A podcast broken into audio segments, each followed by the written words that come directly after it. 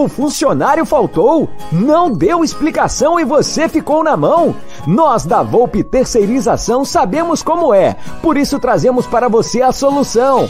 Podemos te oferecer contratos seguros e sem dor de cabeça em limpeza, portaria e facilities. Temos mais de 20 anos de mercado e contamos com uma estrutura completa. Todo o nosso pessoal é supervisionado duas vezes por semana no seu posto de trabalho. E você, cliente, tem um canal direto de comunicação com a gente. Precisou de mão de obra qualificada? Contrate já! A Volpe Terceirização. Serviços terceirizados que superam expectativas.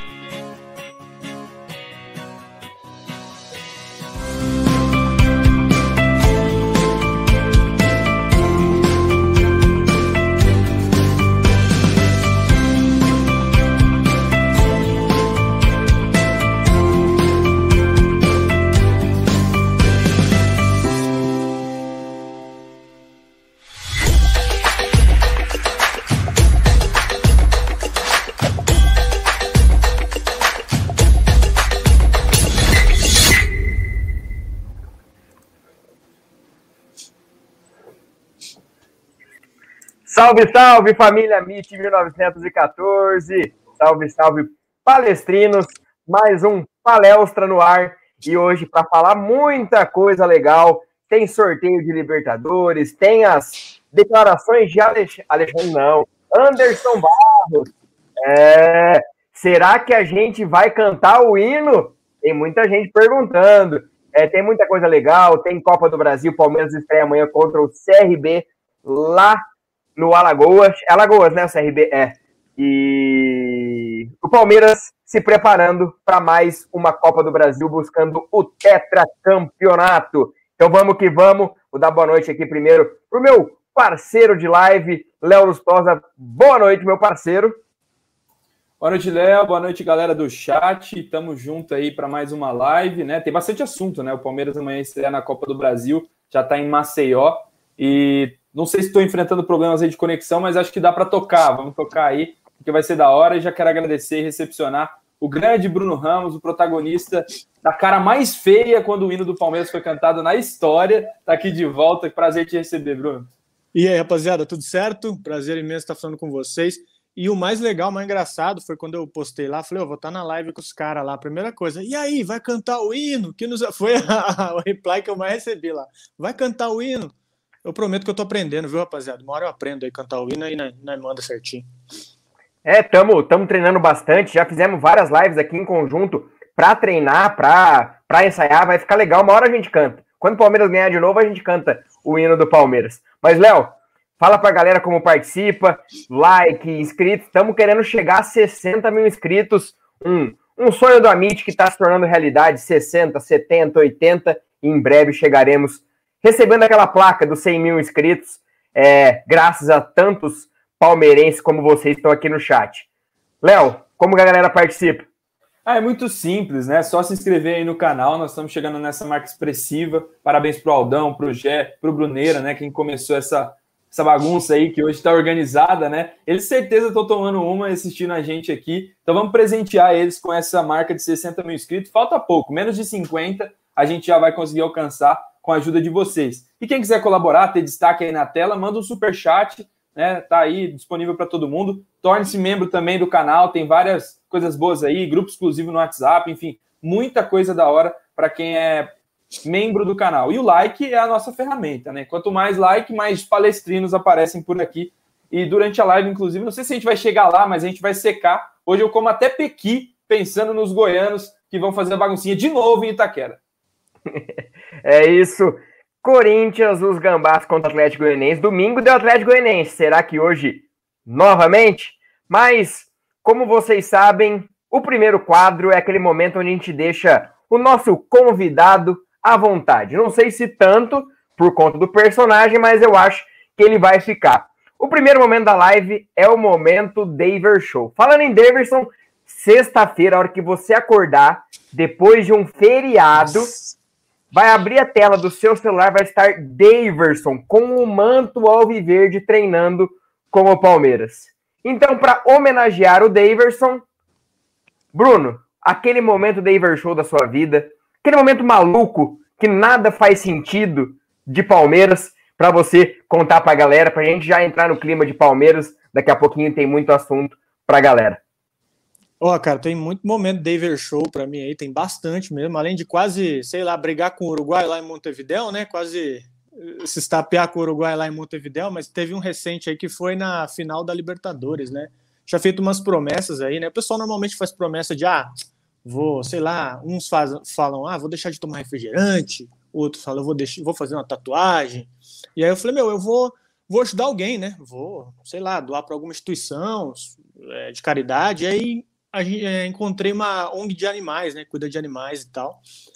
E aí, logo na final da Libertadores, e tava aquele 0 a 0 castigado, aquela coisa feia, aí eu tinha, é, tinha prometido doar 500 reais, né? Cara, vou doar 500 reais Palmeiras, sou campeão da Libertadores. E aí, a 60 minutos, né? Tipo assim, 60 minutos, falei, putz, não saiu o gol. Eu falei, será que minha promessa pode ser pouca, né? Eu falei, não, eu vou subir então, 60 minutos. Eu falei, não, agora eu dou, se sair o gol, agora eu dou 600, 700 reais. Aí não saiu. Aí chegou no minuto 70. Eu falei, ah, cara, vamos subir, vamos subindo, né? E, e, aí foi 800 conto. Sei que foi chegando, chegando, cara, chegou no minuto 90, eu tinha colocado, eu vou doar um e meio, vou doar 1.500 reais saiu o Palmeiras. E aí vai o Breno Lopes e toma. e aí acabou, uns, uns sete dias depois, eu tinha que fazer um Pix. Mas fiz o Pix feliz, né? Porque campeão e ainda ajudei. Não, mas, é. Léo, antes de falar, o Bruno, essa aí não é nova para o Bruno. Ele doa para a Tia Beth todo dia na casa de apostas. Ele doa Exato. 100, doa 200 e tal. No jogo ele pensou aí, ele falou: ah, tava acabando, tava acabando, era, era o saldo, né? Mas Se for para doar, é, for para doar dinheiro que seja pelo menos para ajudar alguém, né, pô? As maluquices que a gente faz pelo Palmeiras, cara do céu, a gente ouve tanta é, história. Tá aqui o Gerson ó, a Bruna parou a barba e cortou o cabelo pra live. Não, o, o, o Guarino, eu tô, eu, eu tô no mesmo caminho que o sei, o cabelo já não tem muito, né? Já tá meio complicado. A barba não consegue dar um talento ainda, o cabelo já não tá ficando mais muito, não tem que pôr um telhado em breve. É, o, o canal aqui não é uma referência capilar, assim, bastante, porque tem o Gé, tem o Aldo, não é uma referência. Eu e o Léo entramos para dar aquela balanceada no canal. Mas vamos que vamos. O primeiro assunto, já fizemos o Daver Show. Sexta-feira ele estará de volta. Coloque seu despertador, que sexta-feira você verá Daverson novamente com a camisa do Palmeiras em breve fazendo aquela casquinha marota. A galera tá aqui já no chat participando. E o primeiro assunto não pode ser diferente. O sorteio da Libertadores ontem. Hora que saiu a bolinha, Universidade Católica. Eu falei, meu Deus, a sorte sorriu para o Palmeiras novamente. Mas a hora que saiu o chaveamento, eu falei, minha Nossa Senhora, gastamos a sorte do primeiro sorteio com o chaveamento. Um chaveamento complicado, que nas quartas de final podemos pegar Racing, é, São Paulo, uma possível semifinal com Boca, River, Atlético Mineiro Muita gente desconsiderando o Argentino Júnior, mas eu não desconsidero porque é um bom time, vem fazendo boas campanhas no campeonato argentino. Nos últimos cinco anos não perdeu para o River Plate, então é um adversário casca grossa. E rivalidade argentina a gente nunca pode prever nada porque é algo muito imprevisível. Eu quero falar para o Bruno, perguntar para o Bruno o que ele achou desse sorteio do, do adversário das oitavas. Hoje até fiz uma pesquisa a Universidade Católica joga na, nesse final de semana e só volta a jogar contra o Palmeiras. 39 dias sem jogos porque vai parar para a Copa América. Então vai ser um adversário que vai se preparar bastante, pode estar mal fisicamente, é, sem ritmo de jogo, mas vai pode é, complicar para o Palmeiras. Bruno, o que você achou do sorteio, chaveamento? Dá uma, um breve comentário, um breve comentário, não, faça seu comentário sobre o que você achou do sorteio.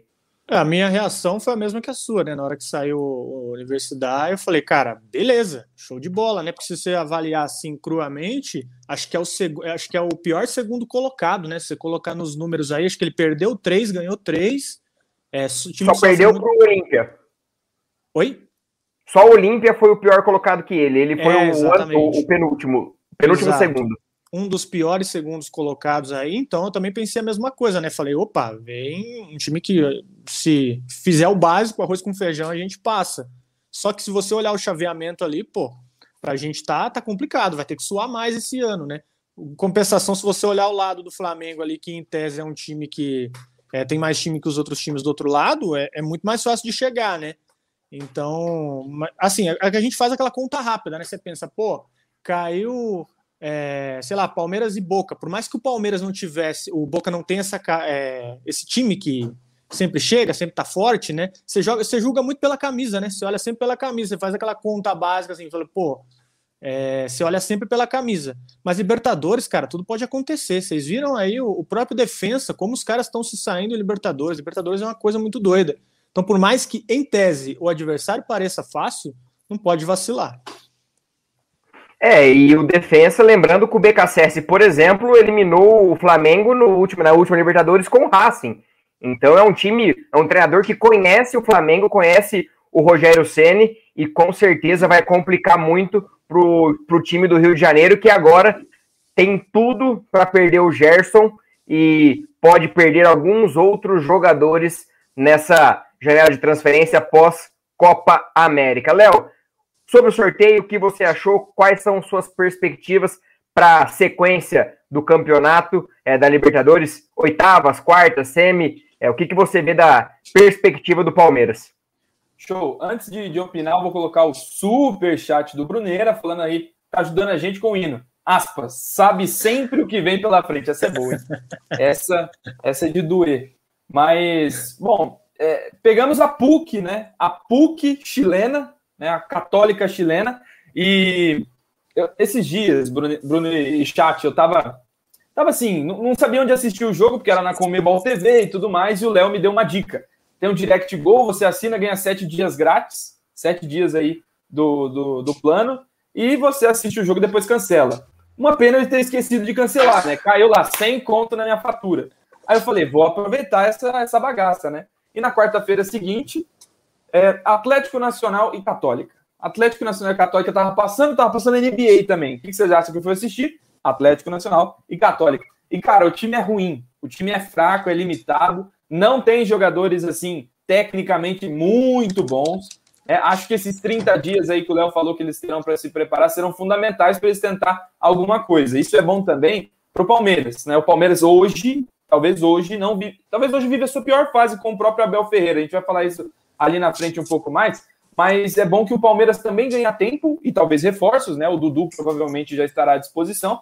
Então acho que esse tempo é fundamental para o Palmeiras também conseguir fazer um jogo daqueles que o Palmeiras mostrou na última Libertadores e até nessa, como se faz contra os times sem tradição e com menor nível técnico. O Palmeiras passou por cima de quase todos, a não ser o Defensa e Justiça. Então acho que o confronto é bom, a nossa chave, o nosso lado é um campeonato à parte, né? São Paulo, é, o próprio Galo contra o Boca, tem o River. Então, eu acho que a Libertadores, assim, dos últimos anos, para quem for desse lado, mais difíceis. Né? O campeão, se sair desse lado, vai ser um grande campeão mesmo, aquele com, com letras maiúsculas, assim como nós fomos ganhando do River na última temporada também. Então, acho que a gente teve, vamos dizer, não sei se sorte, mas no início, talvez um início que a gente precisava, contra um time acessível né, é melhor do que pegar uma porrada logo na sequência.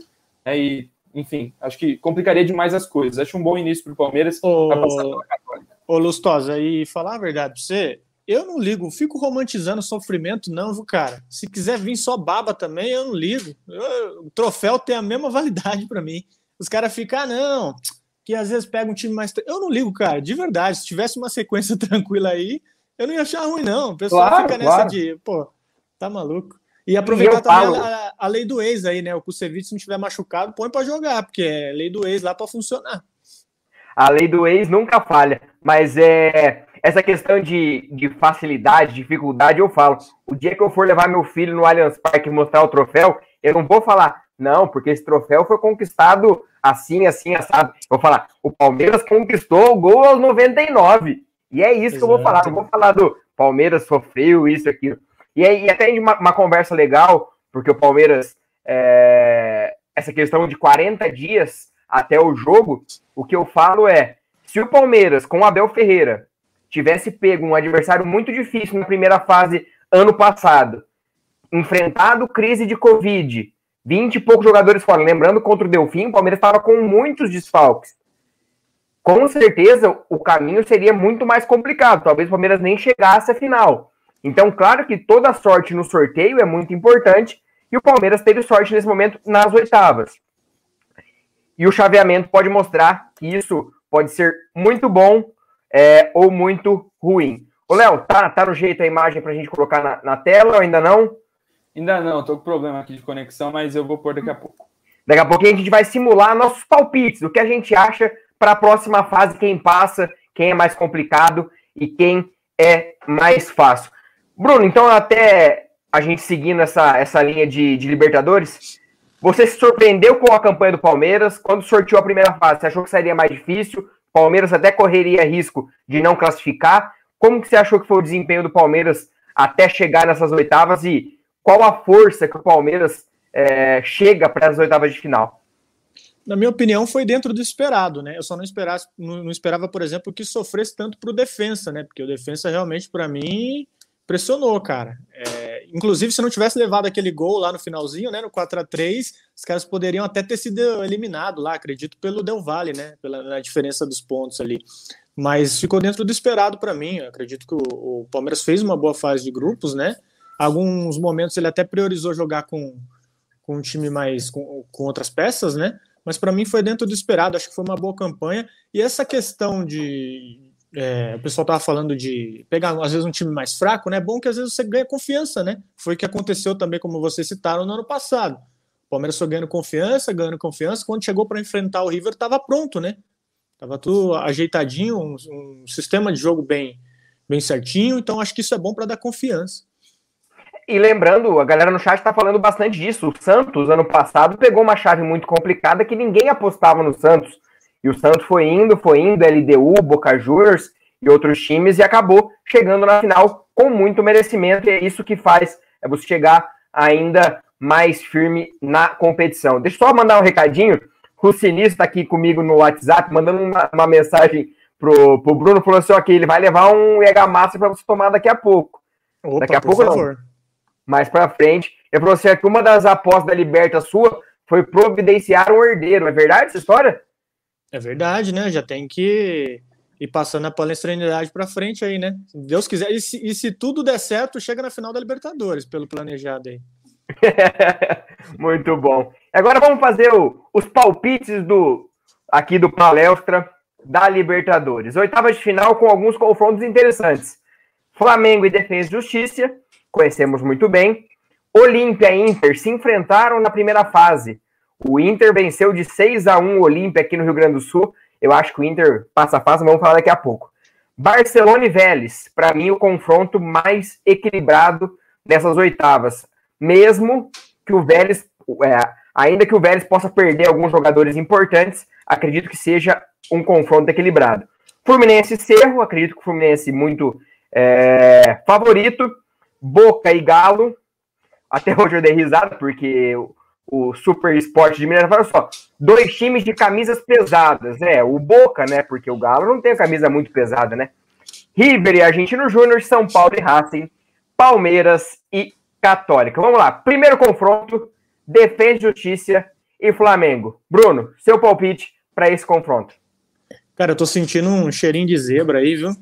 Eu tô achando que o defensa vai aprontar. Tenho essa impressão de que o defensa vai aprontar para cima do Flamengo. Você, Léo. Eu acho que o Flamengo é o time mais forte desse lado, sem sombra de dúvidas, e acho que vai passar com tranquilidade pelos dois confrontos. E a semi talvez será o jogo mais fácil, tá?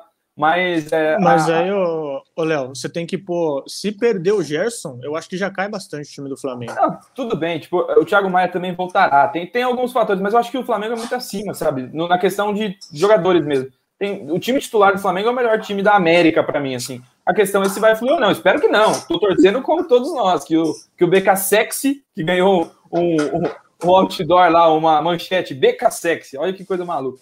Que ele passe o carro de novo no Sene, né? Como já é de costume. Mas falando de futebol mesmo, eu acho que o Flamengo passa do defensa. Eu vou dar meu palpite, acredito que o Flamengo passe, mas quero muito e acho que o defesa vai complicar muito o jogo. E uma informação de agora, falamos que o Gerson poderia sair, Enzo Fernandes, o principal jogador do Defesa e Justiça, pode estar indo para o River Plate. O, o defesa pode perder o principal jogador desse, desse meio-campo aí deles do BKSS. Então, são duas perdas grandes E até agora há pouco a TNT Esporte da Argentina falou que o Davi Luiz pode estar chegando ao Flamengo. Então, não sei. Será que vai chegar mesmo para essa competição? Acho que para as oitavas não por causa da, da janela de transferência. Mas Flamengo com certeza é forte. Acho que Inter e Olímpia não tem muito o que ver, né? É unanimidade para todo mundo que o. Eu tenho minhas ressalvas. Se continuar nesse jogo kamikaze do Internacional para mata-mata, isso não funciona. Isso não funciona e não tem altitude mais. Eu acho que o Ramires Cabeção, se chegar a esse mata-mata, já vai estar muito feliz e contente, porque ele está sendo muito contestado. É, se eu não me engano, o Ramires ele deve ter 24 jogos, alguma coisa assim, não sei o número exato aí, tomou 20 e tantos gols, mesmo número de jogo, Sim. é quase a mesma coisa. Se ele toma Sim. um gol aí no mata-mata, sai atrás, às vezes para reverter pode ser difícil, né? Porque o psicológico também entra em xeque aí, né? Mas eu aposto no Inter. É, também acredito que o Inter passe. É, eu também aposto no Internacional. Vélez e Barcelona, agora já dou meu palpite. Acredito que o Barcelona passe e que o Barcelona pode, possa ser o grande adversário do Flamengo nessa, nessa chave. Porque o Barcelona é um time muito organizado e pode ser um grande adversário para o Flamengo, caso ambos avancem até uma semifinal. Bruno, e você? Pode falar, Léo. Só antes do Bruno, parece que o Enzo Fernandes volta ao River porque está emprestado. Ele já pertence ao River, parece, é o que eu recebi agora aqui de um amigo Tylon, mas eu acho que ele já é do River mesmo e só, só será reintegrado. Isso, é, agora acabei de ler uma outra publicação que ele, é, ele poderia voltar em dezembro e volta agora. É, Bruno, Barcelona ou Vélez? Eu vejo um confronto equilibrado aí, viu? Eu vi os dois jogos do, do Vélez contra o Flamengo e achei também um time organizado, cara. Achei um time que deu trabalho. É, o Barcelona é, um, é, levemente melhor, mas eu acho que qualquer um dos dois que passar aí, eu não, não vejo surpresa, não. A única ressalva do Vélez é que eles podem perder até seis jogadores em fim de contrato que não devem renovar. Um deles, o Ortega, que, é ventilado no Palmeiras, Algumas informações dão conta que ele pode renovar com o Vélez, mas não é certeza ainda. Mas o Vélez pode perder muitos jogadores é, nessa, nessa a partir do dia 30 de junho. Próximo jogo, Cerro Portenho e Fluminense. Bruno, quem que é mais forte? Como você vê esses dois? Lembrando que o Cerro é o time do Tique Arce, ex-lateral do Palmeiras, Time muito parecido com o time do Felipão, muito forte defensivamente, que joga aquele centravantão por uma bola. Exatamente, era isso que eu ia falar. É um time muito forte defensivamente, tem muita dificuldade para fazer gol. O time do Fluminense está encaixado, cara. Para mim, surpreendeu nessa fase de, de, grupos aí, até pela vitória do River. Até deu uns vacilos também, né, para o Júnior em casa e tal, mas também retomou e, e, conseguiu ir bem na fase de grupos. Mas eu acho que o Fluminense vai passar. O Fluminense está indo bem, acredito que passe. Léo, para você, seu concordo plenamente. Apesar dos times do Roger Machado ter essa característica de oscilar muito, você não sabe o que esperar, mas é, no combo, né, no somatório, fez uma grande campanha para um grupo que era considerado da morte. Então, eu acho que o Fluminense passa do Cerro sim, até porque o Cerro também tá uma draga, viu? Achei que eu esperava muito mais do Cerro, inclusive de um jogador chamado Vila Sante, que foi ventilado aqui, sumiu. Sumiu e tomou aquele 5 a 0 do Galo, se eu não me engano, lá no Mineirão não jogou nada, péssimo. Vamos ver se recompõe esse futebol aí, o Vila Sante. E lembrando que o goleiro do Cerro é o Jean, ex-goleiro do, São Paulo, todos aqueles problemas. Hoje é o goleiro do Cerro Portenho. E agora vamos para o lado da chave que interessa ao Palmeiras. Só mandando um abraço para a galera da Web Rádio Verdão, nossos parceiros aqui do Amit estão aqui no canal, dando aquele prestígio, dando aquele like. Então, valeu, galera. Então vamos de Boca e Galo, o time de uma camisa pesada, contrariando a Super Sport de Minas Gerais, a camisa pesada do Boca Juniors. Boca e Galo, Bruno, para você quem passa. Eu não sei se vocês acompanham a, a, a, minha linha de raciocínio aí, mas eu acho que, tipo assim, camisa no futebol ainda pesa.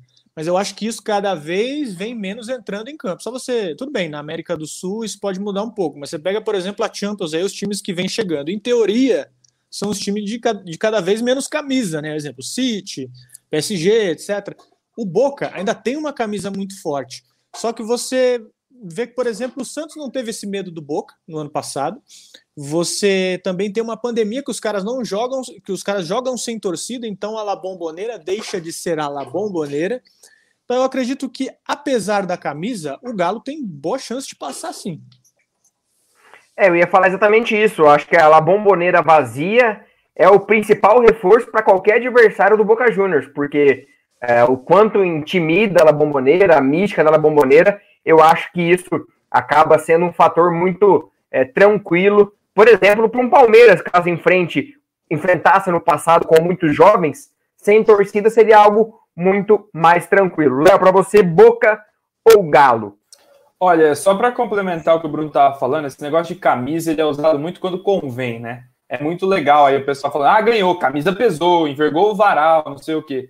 Eu acho que isso é levado em consideração um pouco antes, né? Quando os times de mais poderio financeiro eram os campeões e se usava isso porque tinha muito time bobo no futebol. Existiu muito time besta, sabe aquele time que você vai jogar? O próprio universitário que veio ao Allianz Parque é um time bobo. Só que isso está, como o Bruno falou, acabando cada vez mais. Os clubes estão investindo em técnicos que têm método. E isso fica. Camisa pouco importa quando entra em campo para esses caras. Então eu acho que assim, existem times tradicionais, existem aqueles times que são difíceis porque o contexto é perigoso, mas isso é levado muito em consideração quando se tem o estádio cheio.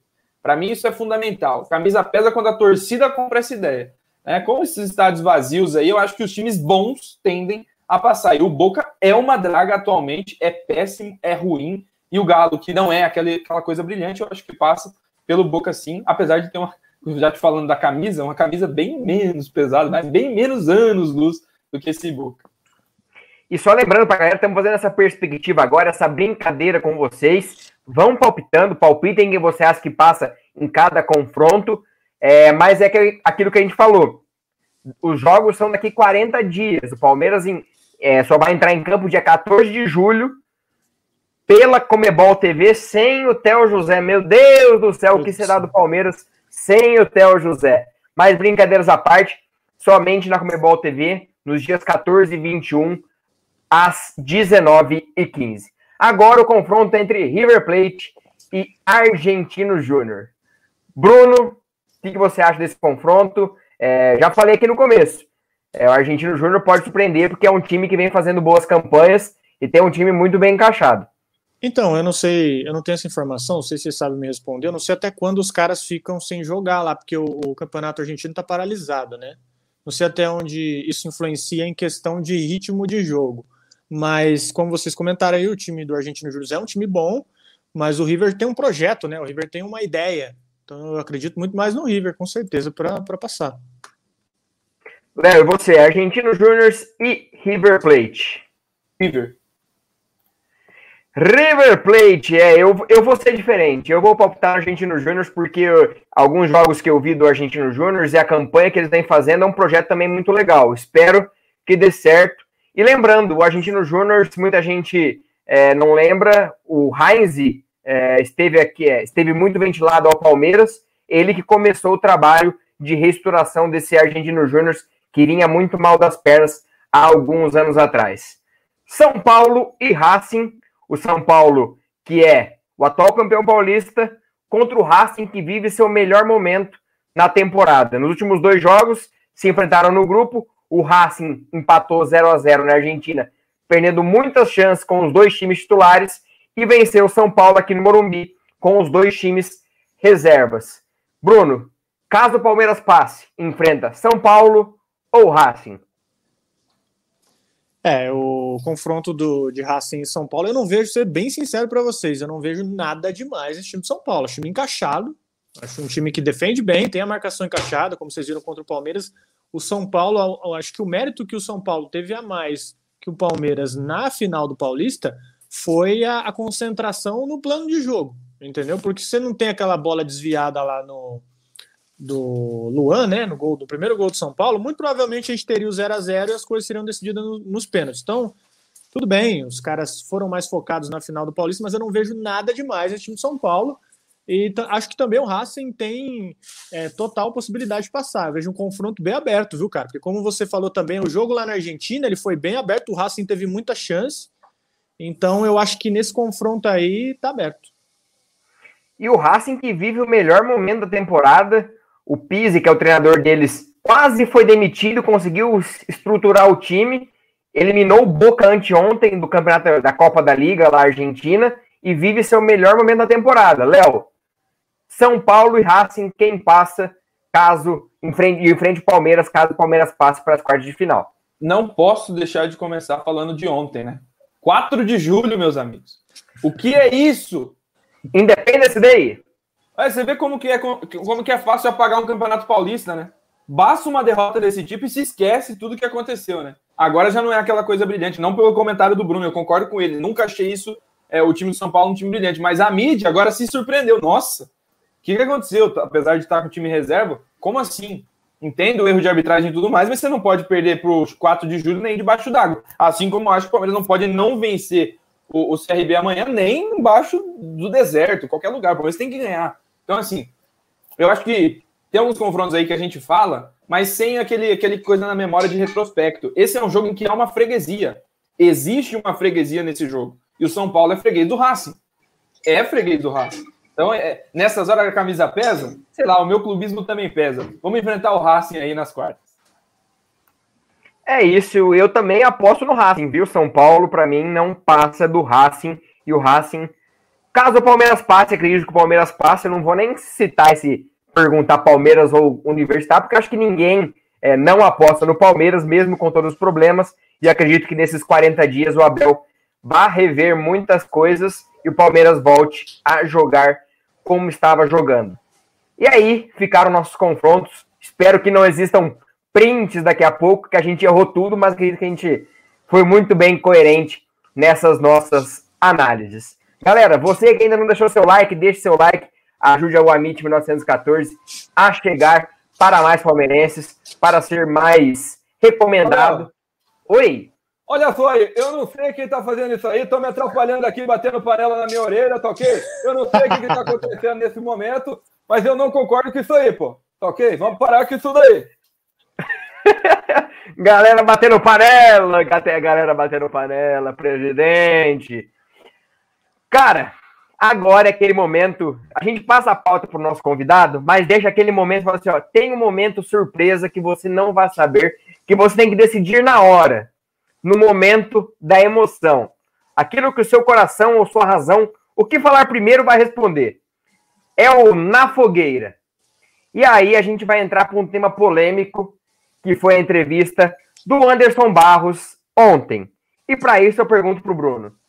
Bruno, modo Matos ou modo Barros? E explico por quê. Modo Matos, gastando, contratando, e lá na frente a gente vê e Barros pensando na saúde financeira. Para o Palmeiras, o que é melhor? E para você, o que você prefere? Ah, cara, essa foi bem na fogueira mesmo, hein, cara? É que vai muito do momento do time, né? Mas eu acho que o gasto desenfreado, a, conta sempre cobra lá na frente, né? Não tem como. Eu até, eu acho que o Barros, ele é um cara muito bom para vender jogador, né? Tanto que nessa proposta atual, nesse modelo que o Gagliotti até colocou aí, foi até legal para se desfazer de alguns caras, né? Mas eu penso que ele tem que ser mais criativo na, na questão de achar reforço, né? Ele tem que ser mais criativo para isso. Eu acho que é isso que falta para ele. O Matos, eu acho ele um bom negociador, de verdade. Talvez se ele tivesse um cara ali para controlar o cheque dele, poderia ser que funcionasse. Eu não sei, cara, tô na dúvida mesmo, mas tem que escolher um. Fosse para escolher o Matos com a rédea bem apertada ali, mas bem apertada mesmo, declarando até o centavo do, do, do que gastou, talvez o Matos. Boa, e essa que é, é a discussão que vai ter daqui a pouquinho. O que prefere? Cara, eu vou, eu vou, eu vou explicar um pouquinho. Eu sei que o, o Na Fogueira tem que dar aquela diretaça. Passa pano! Passa pano! Passa pano, daqui a pouquinho vamos passar pano. Mas é. Cara, eu vou na mesma linha do Bruno. O Matos com a rédea bem justa. Bem justa, bem justa, bem justa. Mas daqui a pouquinho eu vou passar um pano pro Barros e vocês vão entender o porquê. E agora, Léo, não vai fugir não. Modo Barros ou modo Matos? Modo Bud. Prefiro esse, mas vai. Eu vou ter que responder essa. Ó, a pergunta é bem clara e tem duas opções. Eu sou modo Barros. É o ideal? Não. Mas entre as duas situações, o que eu vi dos dois, eu acho que é, é que é meio injusto falar que o Matos também é um vilão, somente um vilão. Para mim, a melhor contratação da gestão dele foi o João Paulo. Então, é, hoje a gente vive do fruto do que ele plantou um dia também, mas a gente também sofre hoje fruto do que ele plantou um dia. Então, eu acho que é, é difícil essa pergunta, mas o modo de gestão que eu defendo é a gestão responsável. Eu achei que o Matos muitas vezes foi irresponsável com as contratações, com as comissões, e isso ele comandava, é inevitável, era, era ele, né? Ele falou aqui, inclusive, que não, não era bem assim, mas eu tenho certeza, e a minha opinião, eu acho que ele de fato tinha o controle sobre as negociações.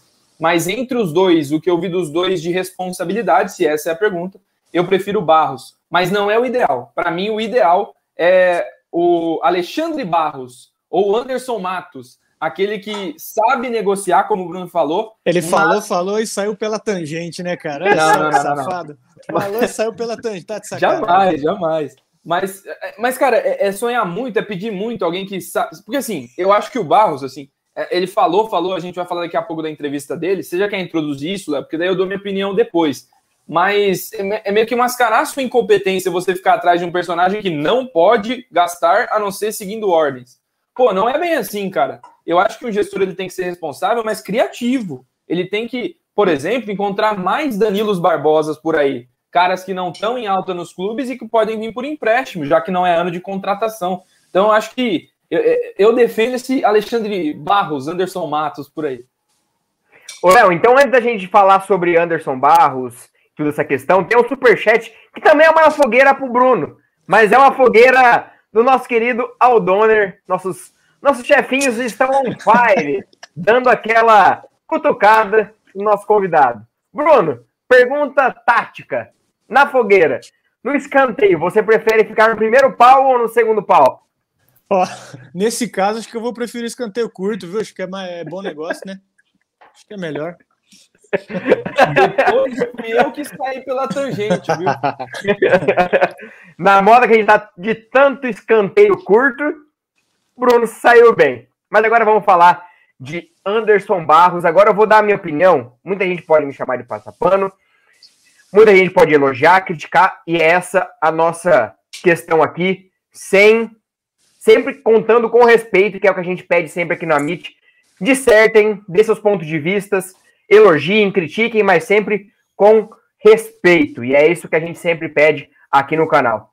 Primeiro, é, sobre críticas à pessoa do Anderson Barros. Eu vejo muita gente criticando ele, xingando.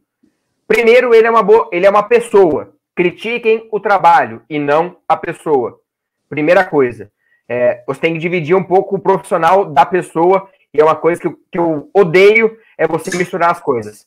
Segundo ponto, a crítica maior minha, Leonardo, Infos, palestra, falando eu aqui, é o presidente Maurício Gagliotti. Quando o Anderson Barros veio, ele era a quarta opção. Primeiro Thiago Escuro, depois Rodrigo Caetano, Diego Serri, e por fim Anderson Barros. Por quê? Porque todos recusaram? Seria porque teria esse comitê gestor atrás deles, dando toda a rédea curta possível para o cara fazer o que ele falou ontem. O limite, se a negociação tem limite de 2 milhões, eu não vou passar de 2 milhões, eu não vou fazer ousadia. Então sempre tem alguém por trás. E falta muito ao Gagliotti falar qual a função do Matos, por exemplo. Do, do Matos, do Barros. Ele veio para contratar. Quem contrata é o comitê gestor. O Barros vende. O Barros gera o elenco. Qual que é a função dele dentro do clube? Porque quando contrata, sempre se fala do comitê gestor. Paulo Buozzi os três vice-presidentes, que eu não vou lembrar todos aqui de cabeça. Então, é uma crítica que eu faço não ao Anderson Barros. Tem sua culpa, como o Léo falou. Ousadia, criatividade. É necessário isso para um diretor de futebol de qualidade. Você pensar fora da caixa. Vender sonhos, como o Matos vendeu para o Dudu. Naquele momento o Palmeiras quase caiu. O Palmeiras foi lá e conseguiu dar o chapéu no São Paulo no Corinthians. Dando chapéu, vendendo sonhos que aconteceram com o Dudu posteriormente. Então, falta isso. Mas acho, para mim, Léo, que o maior responsável desse problema todo de gestão é o Maurício Gagliotti. Tem todas as suas virtudes, mas também tem muitos defeitos. Para você, Bruno, fale sobre Barros, gestão, o que, que você pensa, quem que é o maior responsável por isso tudo? E aí daqui a pouquinho vou falar uma outra coisa que a gente fala sempre aqui de, tra de transparência, de falar para, por exemplo, não falar para as mídias palestrinas, falar para Sport TV sempre, que sempre bate no Palmeiras. Então daqui a pouquinho a gente fala sobre isso. Mas sobre Anderson Barros e a entrevista que ele deu ontem para a Sport TV. Ah, eu acho que aquela entrevista dele, na verdade, foi bem protocolar, né?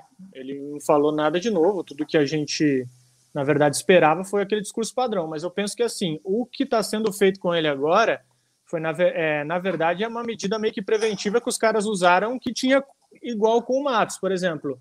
É, você pode ver que o, o, Barros ele é bem low profile, né? Ele não aparece muito, ele é até demais. Esse é o problema. Às vezes a gente co cobra um esclarecimento, alguma outra coisa, e o torcedor não tem isso, né? Então, eu acho que às vezes ele é low profile até demais, ele não aparece tanto. E o Matos, na verdade, ele tinha o perfil de aparecer bastante. Então, eu penso que isso também tem que ter um meio termo, né? Do mesmo jeito que você não tem que ter um dirigente popstar, você tem que ter o um cara ali que dá satisfação ou que compra alguma coisa do técnico, entendeu?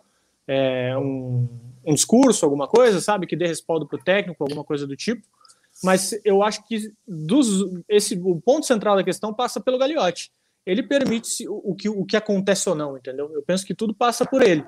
Tanto o Matos para ter a liberdade que tinha, quanto o Barros para para ter para ficar preso do jeito que está, né? Para seguir um protocolo de, por exemplo, ah, não ser agressivo em contratação, não poder buscar determinada situação de mercado. Acho que tudo passa pelo Gagliotti.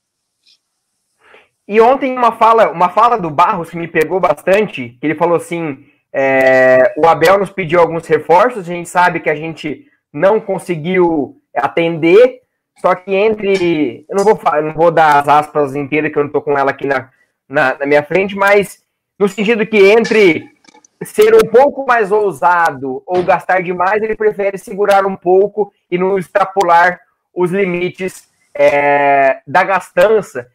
Léo, para você, o que acontece com Anderson Barros, coletiva, gestão, e tantas outras coisas que a gente sempre critica aqui, a falta de ousadia, ele não aparece tanto, essa questão, daqui a pouquinho, sobre Abel Ferreira.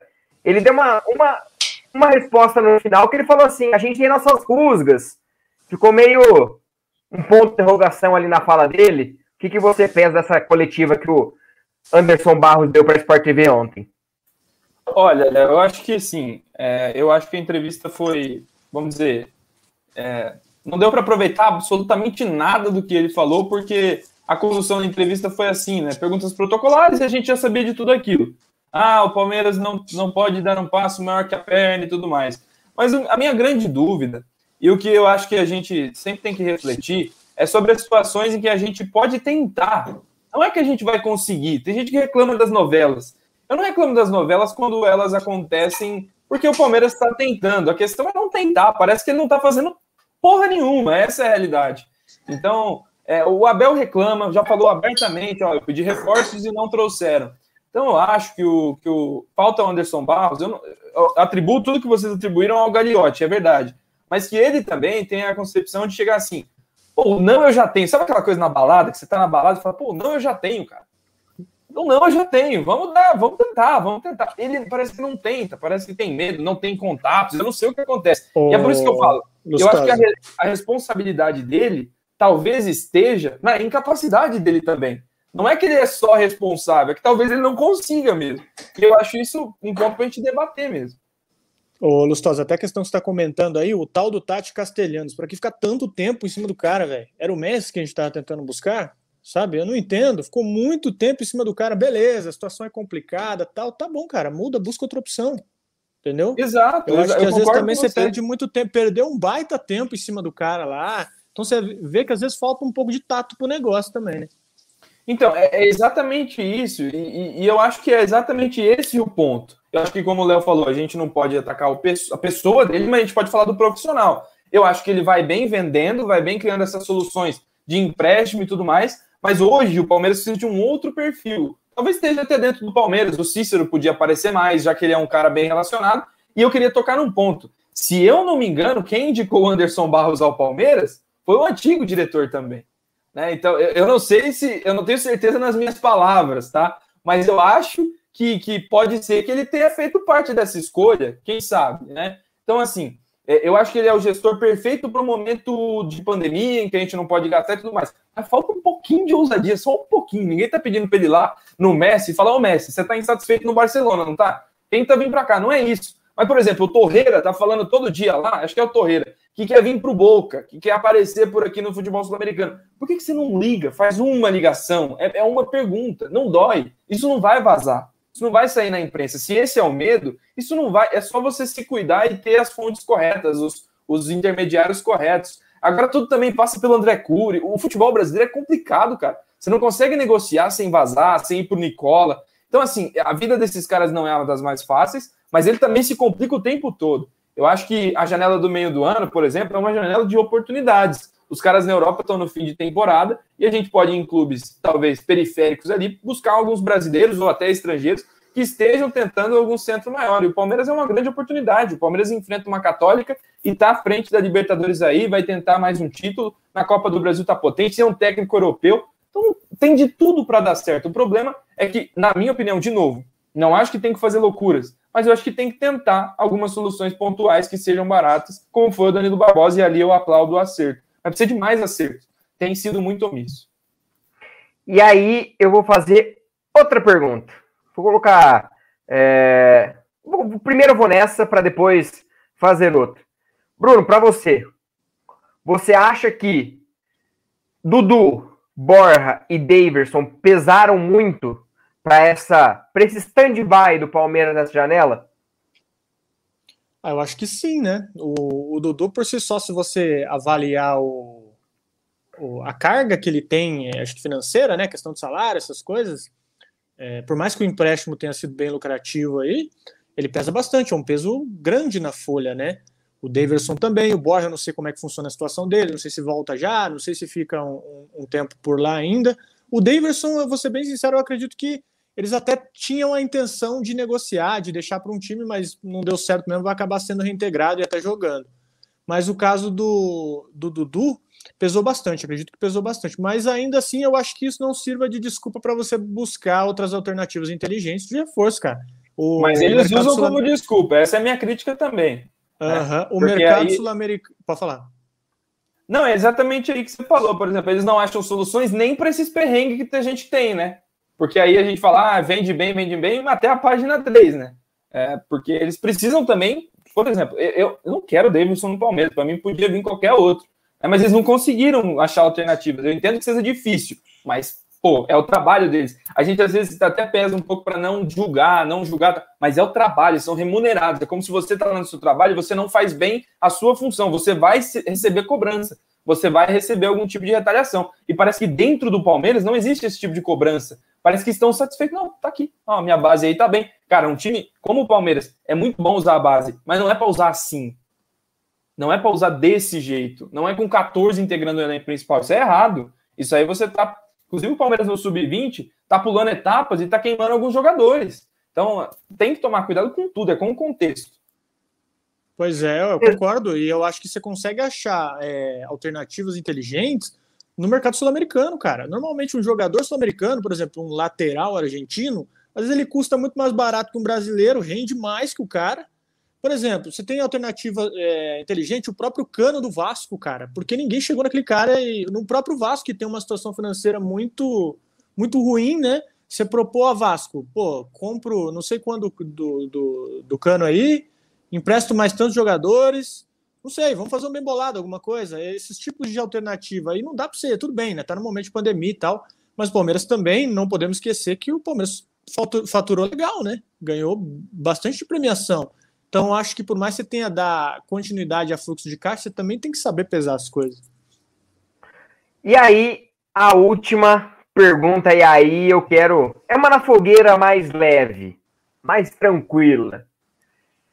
Começa pelo Léo. Léo, você acha que a diretoria do Palmeiras prometeu ao Abel reforços e isso está pesando para a insatisfação dele dentro do Palmeiras? Eu acho que não. Eu acho que o Abel veio ao Palmeiras sabendo muito bem o contexto que teve, mas ele cobra a diretoria porque sabe o que ele conquistou. Eu acho que essa, essa não houve promessa, mas durante o caminho ele falou: pô, 80 milhas de dólares nessa Libertadores e os caras não vão me mandar um cara bom, sabe? Eu acho que a, eu acho que não houve promessa porque ele entra num contexto em que o Palmeiras nem podia contratar, chegou no fim de uma janela e ele, mas ele topou um projeto e talvez esse projeto é, no contexto tinha algumas coisas que ele não tenha recebido. E o próprio Anderson Barros respondeu essa pergunta, né? Ele falou: o Abel fez algumas indicações e nós não conseguimos. Então eu acho que aí responde também um pouco disso, mas eu acho que o contexto, o que o Abel se tornou para o Palmeiras, porque se ele não fosse um técnico vencedor no Palmeiras, ele não ia ter essa postura, ele ia ficar pianinho. Mas ele entende que ele pode competir muito mais. E competir muito mais depende do que do Palmeiras hoje? Nomes importantes. O Palmeiras precisa de gente diferente, cara. O Palmeiras hoje é previsível. Se você muda o esquema, vai entrar quem? O Scarpa? O Scarpa é algum gênio? Não é. Então, eu acho que ele entende que ele pode fazer o feijão com arroz que o Palmeiras fez e fez muito bem, fez absurdamente bem. Só que não vai fazer bem sempre. Não vai fazer bem sempre. Se você não tiver um Dudu no time, eu acho que o Dudu é o maior reforço que poderia vir, porque além de identificação, ele é diferente. O Palmeiras ia sofrer muito na temporada, né? Mas eu não acho que o Palmeiras, porque os números ímpares parecem ter sido uma praga, né? 17, 19, agora 21. O Palmeiras vai abrir mão da temporada em nome da, da próxima gestão?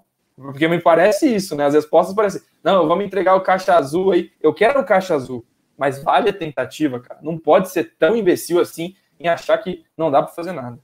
E isso aí também é psicologia humana pura, né, cara? Por mais que 2020 tenha sido bem atípico, é, e o torcedor saiba disso, você acha que o torcedor, o sarrafo sobe, né? Você acha que o torcedor vai ficar, pô, querer sempre, não, tudo bem, a gente ganhou ano passado, mas esse ano, se não der, beleza. Você vai falar isso pro torcedor do Palmeiras, parceiro?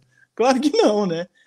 Então acho que tem que ter esse tato da diretoria também de saber equalizar o pedido do cara, porque ele foi vencedor, então o sarrafo sobe e normalmente a cobrança vai vir em cima dele, cara, baseado na temporada passada. Obviamente que, meu, não dá pra você cobrar que o cara ganhe tudo, que ganhe ele é, Copa do Brasil, chegue em final, já chegou na final do Paulista, né? Que foi bem atípica também pela situação, mas assim, o sarrafo sobe, ele tá. Eu vejo certa razão nele, porque a bomba sempre acaba estourando nele, né? Ele vai tendo um rendimento abaixo, e você também vai ter jogadores aí já em fim de contrato, Felipe Melo, Jailson William, vai fazer o quê? Vai renovar, vai, vai dispensar, entendeu? São todas situações aí que acabam pesando. Ô, ô Bruno, e, e assim, é, você falou aí nas renovações, se não pode gastar, não tem que renovar com nenhum desses. Com nenhum desses. Tá? Eu entendo a importância do Felipe Melo e do William, mas a desculpa vale até onde? Porque daí vai renovar pagando 700 conto, e vai falar que eu, eu não contratou porque tinha desculpa. É, é assim, eu, eu, quero ver esses próximos passos. Eu até acho que não vai renovar com ninguém. Mas se renovar, vão ser cobrados até por isso. E tem muita gente que hoje pede renovação e lá na frente vai cobrar que renovou porque não pôde contratar. É complicado. E outra, a transição desses caras já era para ter sido feita há muito tempo, né? Digo assim, você já era para você ter achado um cara ali que vai sempre entrar no lugar do Felipe Melo, um cara que vai sempre entrar no lugar do William, para você não fazer essa troca abrupta, né? Pô, saiu os caras, e aí, vamos pro mercado, vamos contratar já. E, Entendeu? E Isso con... já deveria ser pensado, né? E o contexto é tão perigoso porque eles já falaram reiteradamente que vão vender algum menino. Se vende alguém e não contrata ninguém, esses caras vão ficar com a corda no pescoço. Você vai ver. Vai ter mancha verde na frente do CT, vai ter protesto, vai ter fora Gagliotti que tá quase caindo fora mesmo. É em novembro. Então, é... o Palmeiras esse ano, assim, eu, a melhor contratação do Palmeiras foi uma ousadia, não foi? Não foi alguém que estava escanteado no tal de Paok. Eu, eu, fico, eu fico pasmo. Eles acertam e não aprendem nem com os próprios acertos. Né? Vai buscar um cara. Não estou falando para buscar o zagueiro do Paok, o atacante do Paok, mas vai lá na periferia da Europa, tem muito cara bom, cara. Durante a pandemia você tinha uma porrada de jogo aí de, de, de campeonato horrível, que tinha uns brasileiros interessantes. É que eles parece que pensam só com o que o André Cury e o Pitombeira trabalham, né? É interessante, parece que só sempre vem esses caras. Exatamente, e aí a gente entra no tema Abel Ferreira. Hoje, alguns portais da Turquia noticiaram que o Abel Ferreira é o plano A da, diretoria do Fenerbah. Fenerbah, o, não sei se é Fenerbah, Fenerbah, é o time turco que jogou o Alex. E, e aí a gente, hoje nos grupos que a gente tem em comum, aconteceu muita discussão. Será que o Abel vai? Porque não tem respaldo da diretoria? Será que o Abel fica? Porque lá a situação da Turquia é um pouco até pior que o, o contexto do Brasil, porque a final da Champions League seria lá e foi para Portugal porque não tinha condições. E aí a gente entra na questão, principalmente, dos motivos que fariam o Abel é, não ficar no Palmeiras, como, por exemplo, o respaldo que muita gente vê que ele não tem da diretoria e muitas pancadas que ele toma. Aí eu pergunto para o Bruno, Bruno, essa questão de respaldo, essas pancadas que o Abel toma, a, essa instabilidade, por exemplo, que ele falou no jogo de domingo, de só estou esperando ser demitido na questão de contexto do futebol brasileiro, que é insano. Como que você vê o Abel tão, entre aspas, deixando de lado a parte do campo, dele falando, ah, o Abel não está merecendo ser elogiado por conta de dentro de campo. Mas essa falta de respaldo, essa questão que ele está sempre tomando pancada, seja da, da, dos jornalistas, seja de torcedores, seja de A ou B, essa questão que ele está muito vulnerável às críticas. Como que você vê essa questão do Abel perante todas essas pancadas que ele vem tomando? E se você fosse o Abel, estando nessa linha de frente de pancada, aceitaria, por exemplo, uma oferta do Fenerbah? Lembrando que o Al Hilal fez proposta para o Abel, ele não quis ir e fechou ontem com o Leonardo Jardim pagando 32 milhões por ano. É muito dinheiro. Muito dinheiro.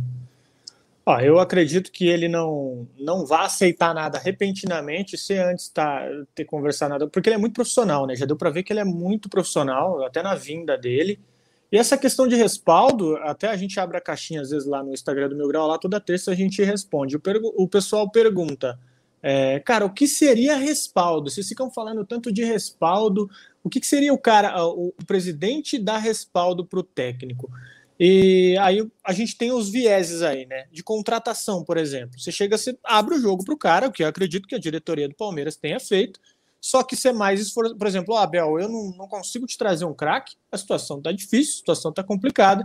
Mas faz o seguinte: pega a tua equipe aí, mapeia os caras que você querem que a gente traga, a gente vai fazendo contato e vai tentando. Mas você tá tendo ciência de que eu tô fazendo o meu melhor aqui, eu tô tentando trazer um cara. A outra é no próprio Paulistão, ele sofrendo crítica, porrada, perdendo final, esse tipo de coisa. E aí eu falo que é o papel até do, do, do, Barros também, pode ser, porque a gente às vezes nunca sabe a função que o cara acaba exercendo, né? E, ou até do Gagliotti, de chegar e falar, ó, negócio é o seguinte, a gente caiu nessa final, ou a gente pode até perder um Paulistão, mas o planejamento segue esse, a gente confia no... no... É, é o óbvio, isso, isso infelizmente é falar o óbvio, mas às vezes o, o torcedor se sente mais tranquilo de você falar o óbvio. O presidente está falando o óbvio. Então, às vezes, é isso, é isso, que falta. Esse respaldo óbvio que ele precisa dar para o Abel. E você, Léo? Esse respaldo. Só respondendo aqui o, o. Deixa eu ver o nome dele, o Adelson Alberto. Esses caras não respondem ninguém. Cara, a gente tem bastante moderadoras. As perguntas mais importantes a gente separa. Daqui a pouquinho a gente fala. Mas as, as perguntas que vão rolando, nossas moderadoras estão aqui, o chat é aberto para todo mundo participar. Então a gente vai mediando tudo e todo mundo vai participando. Pode ficar tranquilo que a gente passa com o passar da live. Tem, tem muita coisa para rolar ainda. Léo, sobre esse respaldo do Abel, essas pancadas e sobre essa proposta para o Abel. Olha, eu quero mandar inclusive um abraço para o Gustavo Paulo, para o Doug Fuji, para o Lucas Gomes, para o Eduardo Maiochi, tá todo mundo aí. A gente obviamente gosta de todos vocês.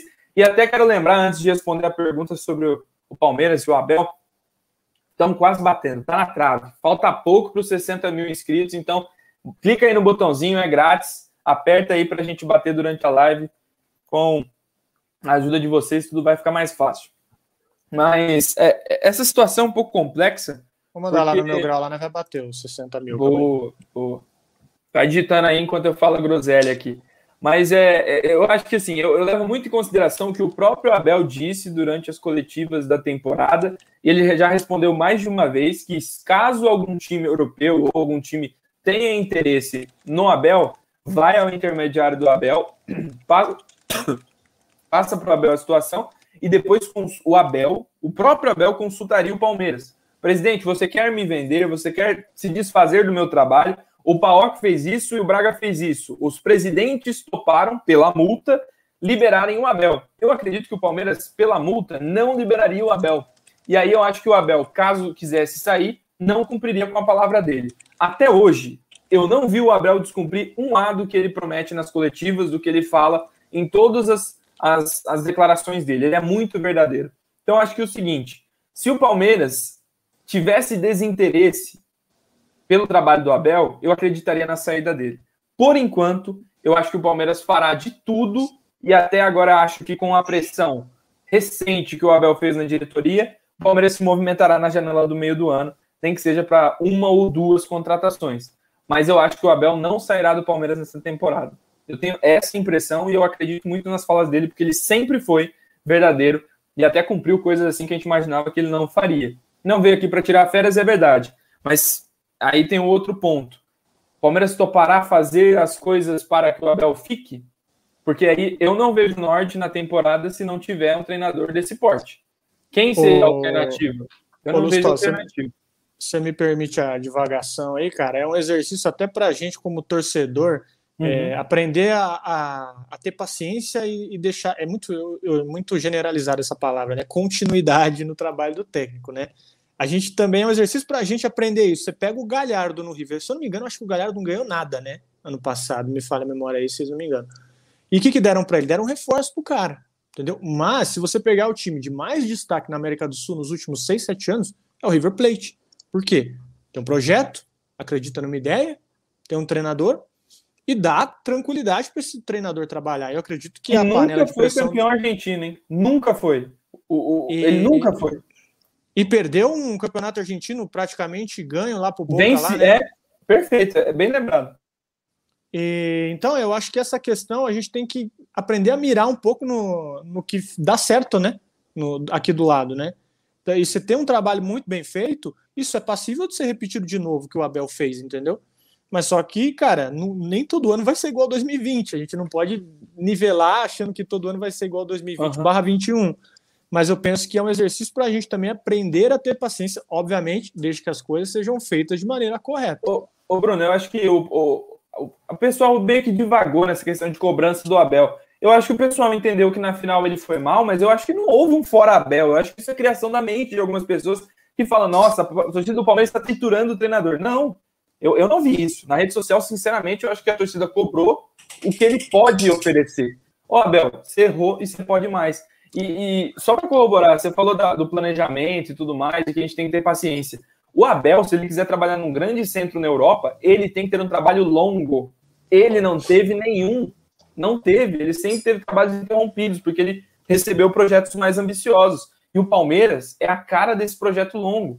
Eu acho que, inclusive, a Leila Pereira pode influenciar em algumas questões. Abel, segura as pontas, que na próxima. Ele tem contrato até o fim de 2022. Ela é a gestora provável de 2022. Então, eu acho que tudo corrobora para que ele pelo menos tente, a não ser que uma catástrofe aconteça no começo, que vem uma proposta de.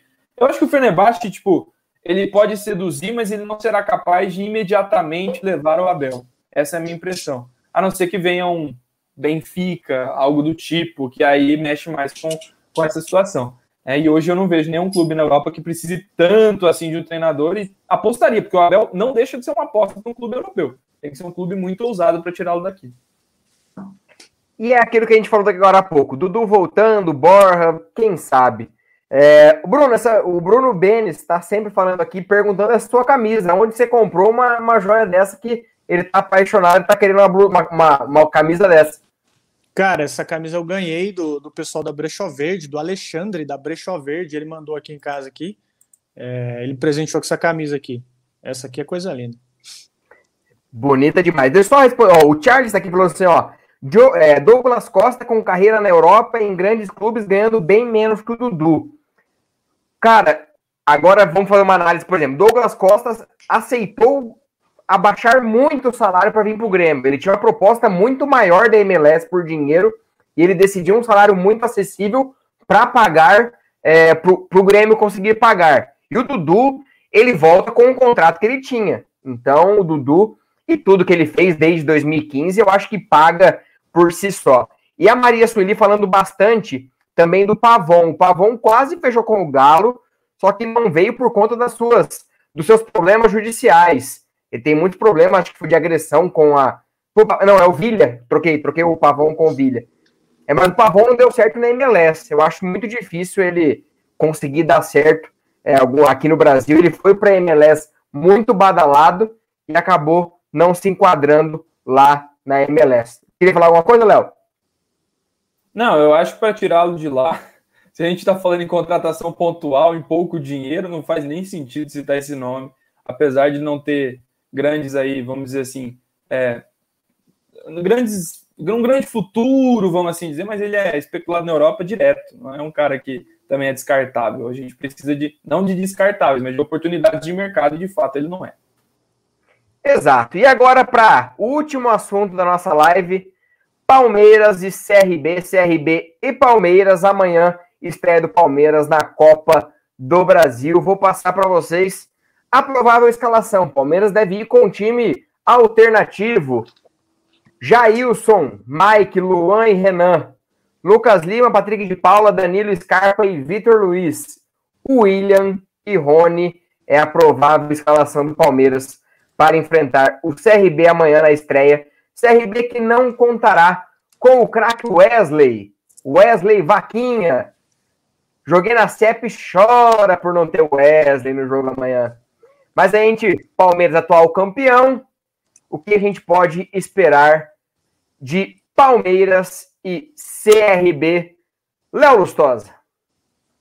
Olha, eu confesso que não acompanho o CRB, eu não, eu não sei praticamente nada. Eu sei que o Wesley Vaquinha jogava lá e nem vai jogar o jogo, né? Então, acho que a gente tem que falar mais de Palmeiras. Eu acho que o Palmeiras tem que tratar esse jogo como tratou o jogo contra o Universitário, como tratou todos os jogos da temporada, principalmente aqueles que não tinham um confronto, vamos dizer assim, parelho. E eu acho que o Palmeiras foi mais mal nos confrontos parelhos, tecnicamente, do que naqueles em que tinha superioridade. Eu acredito que o Abel ele tenha muita capacidade de persuadir os jogadores no sentido de eles entenderem que eles têm que, nesse tipo de jogo, serem efetivos o bastante para levar um resultado pronto para o Allianz Parque. O primeiro jogo é fora e eu acho que o Palmeiras vai para cima e fará uma boa vitória amanhã em Maceió contra o CRB. O jogo é no Sport TV e Premier, como eu coloquei aqui embaixo. Então, para quem quiser se programar aí e tal, tem o Futimax também, ninguém esconde, mas o, a transmissão oficial é na Web Rádio Verdão. E eu acho que o Palmeiras vence amanhã. No final da live a gente palpita e eu falo quanto vai ser o placar. Mas eu não prevejo, eu não prevejo grandes dificuldades, não, Léo. Acho que o Palmeiras amanhã tem de tudo fazer um grande jogo e ainda assim é, remar aí para conseguir os primeiros pontos no Brasileirão. E lembrando que vamos tomar por base o São Paulo, por exemplo, que ontem jogou com o time reserva, perdeu e provavelmente mudará no planejamento. Um jogo de volta tranquilo que seria com os times com o time reserva, provavelmente São Paulo vá mesclar um pouco mais, exatamente o que o Eric falou, olha o 4 de julho como, 4 de julho como exemplo, que possivelmente muda o planejamento do São Paulo para o jogo de volta. Bruno, o que, que você vê do jogo? É, Palmeiras tranquilamente, CRB pode complicar o Palmeiras. O que, que você acha do jogo de amanhã, essa estreia do Palmeiras na Copa do Brasil? Olha, eu prevejo um jogo feio. Vou ser bem sincero para você. Prevejo, prevejo um jogo feio, não, não digo desinteressado, mas não, não, não imagino o Palmeiras pô, sedento para ganhar o jogo. Vai querer, vai obviamente querer ganhar o jogo, mas eu não imagino que seja um jogo legal de ver, não. E vocês comentaram no CRB aí, o Gum, famoso Gum, né? Joga no CRB. E tem o Alan Al também, que é o técnico do Paraná, que é um bom técnico, mas eu não acredito que o CRB, pô, seja essa equipe que o pessoal tá esperando que seja, né? Do mesmo cara que comandou o Paraná. Mas, enfim, outra dúvida para mim também, eu não sei dizer se o, o Vinícius está machucado, não sei se você sabe me dar essa informação, mas o, o, no lugar do Jailson, no caso, mas eu não sei se valeria usar o Jailson, já que está com o contrato para vencer, até onde sei não vai renovar, né? Então, pode falar, Léo. Não, é, é uma, uma dúvida que eu tenho, porque o Vinícius vinha bem, o Abel estava apostando no Vinícius, e do nada o Jailson volta e retoma a posição, e eu acho que não, não faz valer a, a sua posição titular. Foi muito importante. É, o Aldo, nosso, nosso grande Aldo, amo o Jailson, mas eu acho que o ciclo do Jailson acabou. E aí, já entrando num assunto futuro, mas a gente já, já vou palpitar agora. Felipe Melo, William e também Jailson, para mim, não devem renovar para a próxima temporada acredito que eles ciclo acabou. Fiquem com as boas histórias, com as boas. E a, e a questão, Palmeiras acho que muito dificulta encerramentos de ciclos. Tem que aprender bastante encerrar. Como Jair já devia ter encerrado, William, não sei se já teve, deveria ter sido encerrado ou não, mas Palmeiras tem que encerrar ciclos. Para você, Léo, essa questão de Jailson, Vinícius e essas renovações devem ou não acontecer? É, eu, eu acho que o, o, Bruno falou aí na situação do Vinícius poderia estar machucado. Eu não tenho essa informação, não, na verdade eu nem li. Se, se vocês puderem aí, se vocês têm mais contatos, é, seria relevante essa informação, porque explicaria muita coisa, mas é, é recente isso? Não, é porque eu não entendi a escalação do Jailson, entendeu? Porque ah, você tá. tem, em teoria, um goleiro novo. Eu falei, não, não faz muito sentido, né? Um cara que não deve renovar. Então eu não entendi a escalação do Jailson, se é preferência técnica ou não. Eu acho que a sequência deveria ter sido dada para o Vinícius, né? Concordo, concordo 100%. Inclusive, não faço ideia de quem jogaria amanhã por conta disso. Será que foi um, vamos dizer assim, uma sequência de despedida mesmo do Jailson? Pode ser que sim. Ou alguma coisa de fato deve ter acontecido. Não achei que o Vinícius comprometeu em nada, inclusive acho que, acho que ele contribui mais com os pés do que o próprio Jailson. O Jailson, em jogos que ele fez, o Palmeiras não jogou com o goleiro, como está acostumado com o Everton, inclusive exageradamente, mas o Vinícius pode contribuir um pouquinho mais com isso. E, pô, vocês falam do, do Vocês falaram do Abel aí, você, acho que foi o, o Lustosa comentou, falou, eu não vejo essa fritação no, no, no Abel. Eu tava lendo aqui, tava dando uma contextualizada no jogo, né? Palmeiras e CRB, aí você, você olha os comentários aqui. Pô, não dá para entender esse estagiário, esse falando três zagueiros. Cara, tem, sempre tem um que frita. Não, tem, tem, tem, é verdade. Mas assim, a minha referência, tipo, eu, eu respeito toda a torcida, mas é a CEPTT, é aqueles arrobas que você conhece. Então, assim, muito se atribuiu nessas derrotas, e a gente conhece as arrobas famosinhas. Ah, o Gagliotti não contratou e tudo mais. Eu não acho que o Palmeiras perdeu porque não tinha contratação, não. Eu coloco tudo na conta, obviamente, das escolhas do treinador. Eu acho que o Palmeiras foi covarde contra o São Paulo. Eu acho que o Palmeiras não fez bons jogos porque adotou essa postura. Mas se tivesse reforço, seria melhor? Poderia ser, né? Mas eu acho que a fritura geral começa quando eu vejo uma outra robinha ali que a gente conhece, tem os nomes famosos, quando eles começam a falar fora Abel ou fora qualquer um. Mas essa fritura eu não vi. Agora na torcida tem um monte. Isso aí é até legítimo, é até saudável, eu diria. Façam mesmo, porque é, o Palmeiras precisa às vezes ouvir. Isso pode ser uma, não ser uma pressão no Abel. O que eu não concordo é o que provavelmente tenha sido feito na questão de conselheiros celular, privado, vida privada, isso é outro assunto, isso aí eu nem entro no meio porque isso é errado. Ô, Léo, tem um comunicado dos nossos, dos nossos chefes aqui no chat. Amanhã é pra gente passar no RH, porque tá falando mal do Jailson. Temos que passar no RH. Amanhã estaremos demitidos. Abraço, Aldão. Obrigado pela audiência. E agora, falando um pouco de Jailson, Vinícius, essa questão toda. Aí eu pergunto para o Bruno: qual seria a sua escalação de amanhã? Lembrando que o Everton, Gomes, Vinha e Gabriel Menino não estão disponíveis para o jogo de amanhã. Como você escalaria o Palmeiras? Voltaria para o esquema 3-5-2, 4-3-3? Muita tem essa discussão. O sistema de três zagueiros não presta. O Palmeiras ganhou com quatro zagueiros, volta para o 3-5-2. O que você espera do Palmeiras? E aí, falando só um pouquinho sobre o Abel eu vi que o Abel tinha 100% de aprovação quando ganhou a Libertadores. Hoje eu vejo uns 80 a 20, eu vejo que o Abel perdeu um pouquinho de empatia de alguns torcedores. Algumas pessoas já não estão 100% fechados com o Abel. É, eu acredito que ele vai usar esse esquema de três zagueiros. Não sei, não sou totalmente por dentro da logística do Palmeiras aí. Acredito por causa de tempo de treino, mas acredito que ele tenha tempo de treino, né? Seria interessante ele tentar uma outra formação, porque você vai usando sempre a mesma formação nos jogos, acaba ficando até mesmo previsível. Acho que a única mudança que eu faria, talvez, nesse time que vai jogar, é o Vinícius no lugar de Jailson. A única alteração que eu faria. E você, Léo, qual seria seu time? Como você vê o Palmeiras? Time titular, time reserva? Foca na Chapecoense, que é o próximo jogo do Brasileirão.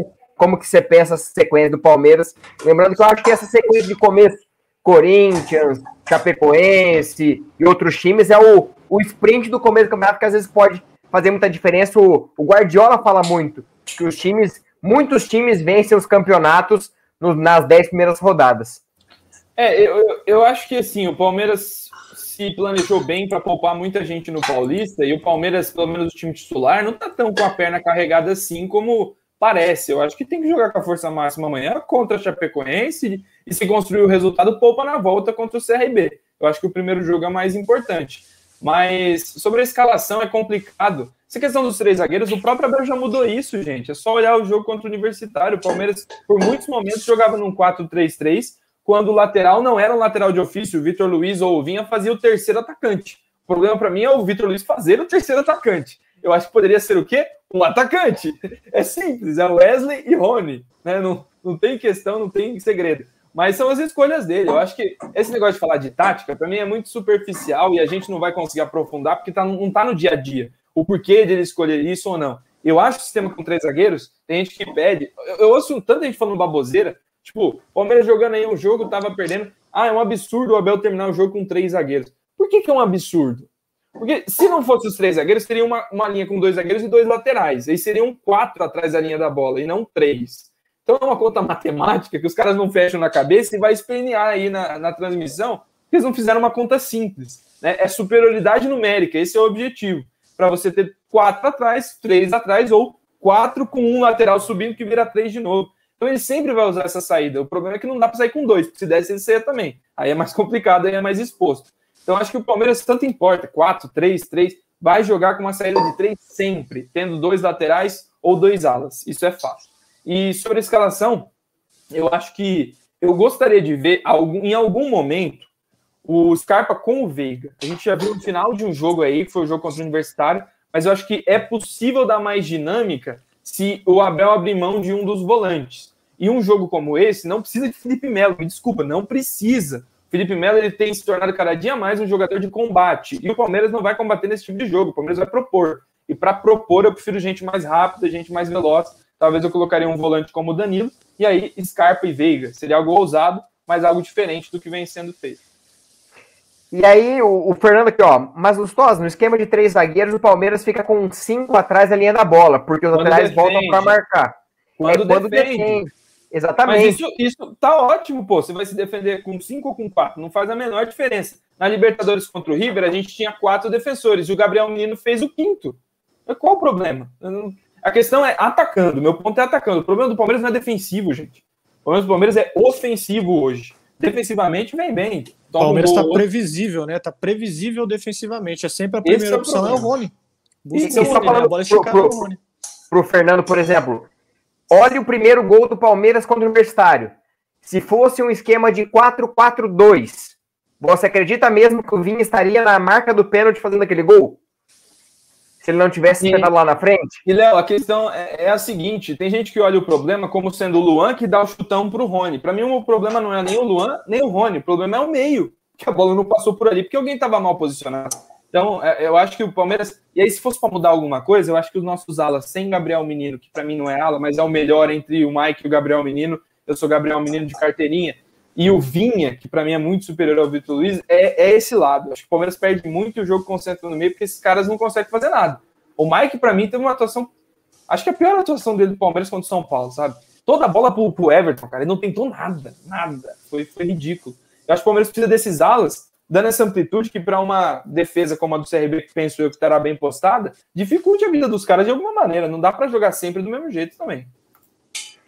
Exato, exato. Mas a questão de 3-5-2, 4-3-3, 4-2-4, 4, esse monte de 4, essa formação toda, deixa pra galera que entende de tática, a gente só é aquele comentarista de boteco, toma cerveja e fala um ô, pouco de, ô, de tática. Oi. Só para dar um exemplo claro do que você disse, o Palmeiras venceu tudo com Abel aspas, retranqueiro. O Luxemburgo, ele tentou jogar com William, Rony, Luiz Adriano e Dudu. Quatro atacantes. Deu certo? É, então, tipo, isso não faz diferença. A diferença é no trabalho, em como esses caras se associam. Pode ter 80 zagueiros. Se eles se associarem bem, vai virar um bom time. A questão é que eu acho que nos últimos meses o Abel perdeu a mão nessa questão de como fazer esses caras se associarem.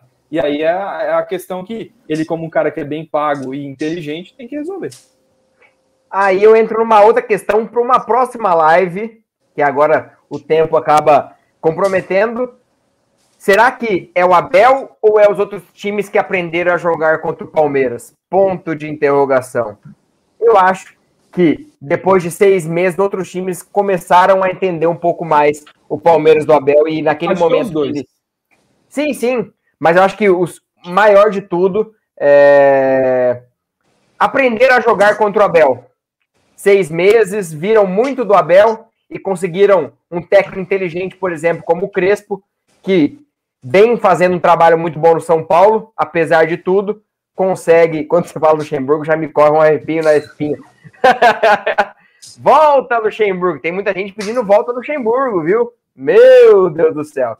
E agora, para finalizar, eu vou de palpites. Bruno, Palmeiras e CRB, CRB e Palmeiras, palpites para amanhã, estádio Rei Pelé. Eu vou de 2 a 0 Palmeiras. Aquele jogo feio, porém tranquilo para o Palmeiras, é o que eu acredito. Uns 2 a 0 Palmeiras. E você, Léo? Lembrando que um, teve um jogo emblemático, Palmeiras e Sampaio Correia. Palmeiras jogou feio demais, o Moisés fez 1 a 0 de falta, coisa mais feia. Prevejo um jogo parecido também.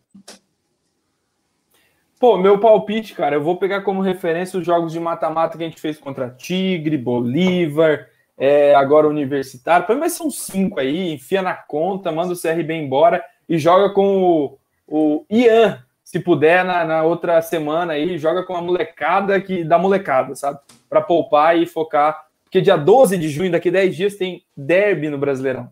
Tem o Corinthians, né? Quer afundar esse Silvinho também. Então, vamos para cima.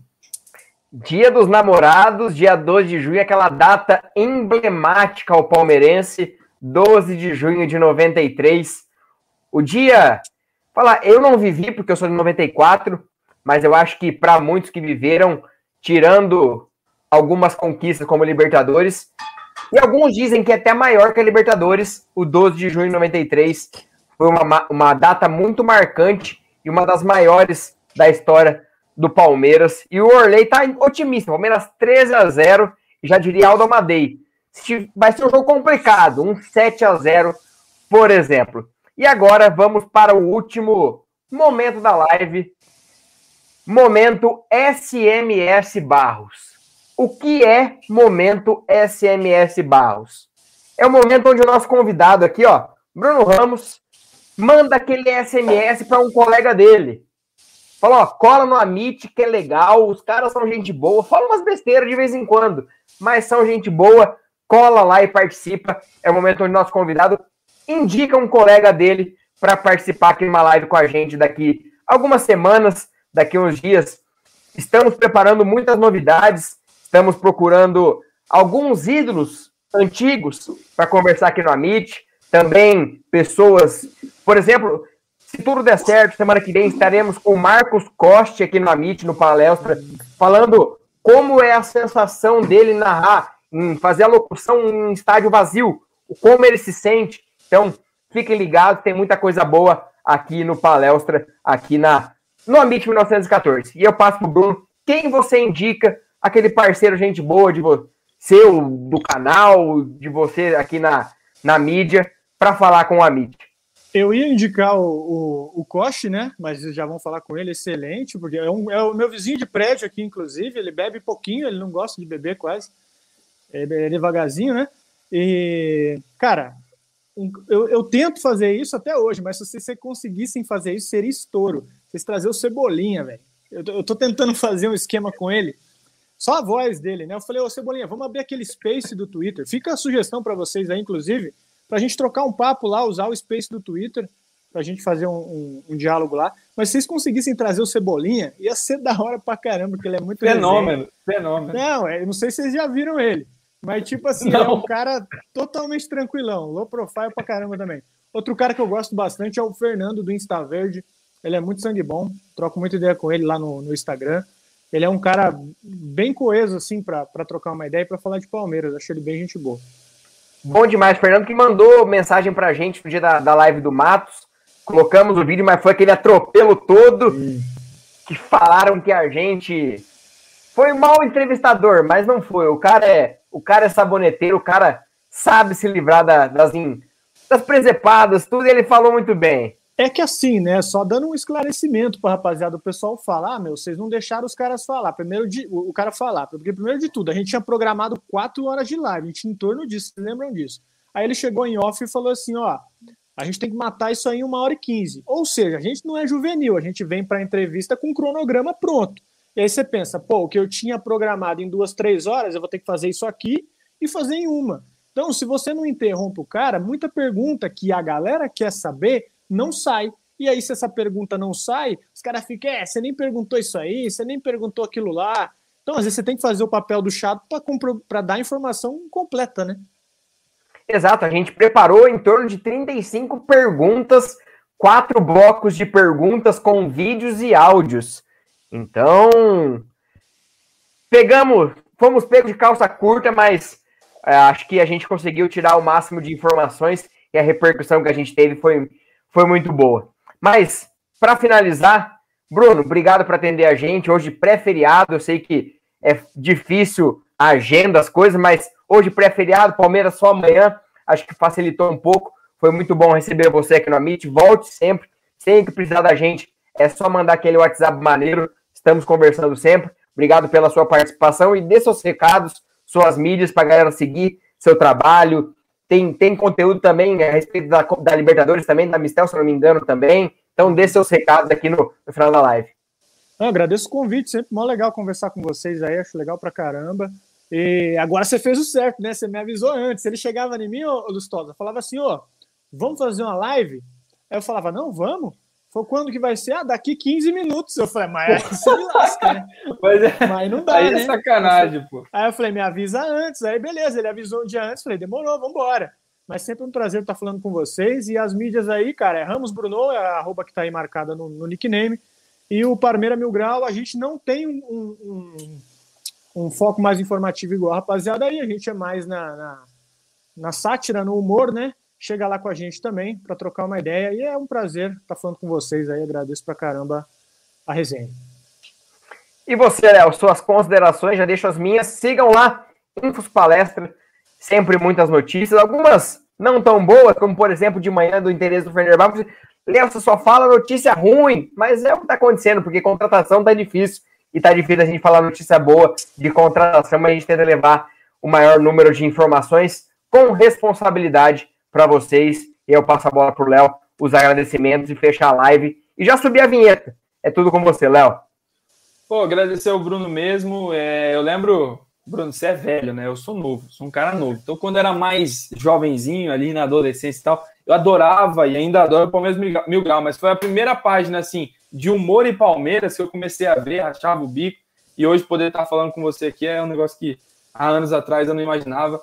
E eu quero agradecer mesmo a resenha e você é um cara da hora demais e esteja mais aqui com a gente, você é sempre bem-vindo. É, com certeza. O pessoal aí do chat, agradeço demais. É, todo mundo que se inscreveu, estamos quase, estamos na trave, mas o pessoal aí não está apertando no inscreva-se, né? Falta pouquinho. E o like de todos vocês é muito importante sempre. Espero que o Palmeiras amanhã faça uma grande partida para que a gente, obviamente, explique para o nosso vizinho de muro que não se subestima o 4 de julho você joga a Vera e nós fazemos isso. Palmeiras tem a lealdade como padrão e, e, a gente, obviamente, vai, vai levar essa vitória, trazer essa vitória voando de Maceió para, para São Paulo. Ô, Léo, deixa eu só dar um último, um último recado. É, não tem nada a ver com Palmeiras, mas é uma questão de momento, de, de país. Galera, se cuidem, a pandemia não acabou. Eu vejo muita gente falando de, de pandemia como se tivesse acabado. Tem muita gente passando dificuldade, o Bruno falou agora há pouco também de doações, quando preciso, ajudem, porque a situação não está fácil. E essa questão é uma terceira onda que está vindo. Então, cuidem-se, é, fiquem em casa, quem der para ficar em casa, trabalhem com toda segurança, mas se cuidem, porque não está fácil. A gente sabe a situação do país que a gente está vivendo. Então, se cuidem. Acho que esse é o recado mais importante de todos, porque não está fácil e todo mundo tem que ficar firme e forte para ainda mais ver muito mais títulos do Palmeiras daqui até muitos anos para frente. Posso terminar? Não, eu achei que alguém ia comentar alguma coisa, mas é só isso. E agora, nove e meia, bora secar o Corinthians. Que o Atlético Goianiense faça mais uma sapequinha ali no Itaquerão, no, na impressora, a nossa casa. A nossa casa que a gente sente tão bem lá dentro de Itaquera. Obrigado, Bruno. Obrigado a todo mundo do chat. Deixe seu like se inscreva no canal e até semana que vem com mais um Palestras para você. Valeu, rapaziada. Tamo junto. avante palestra, como diria o outro.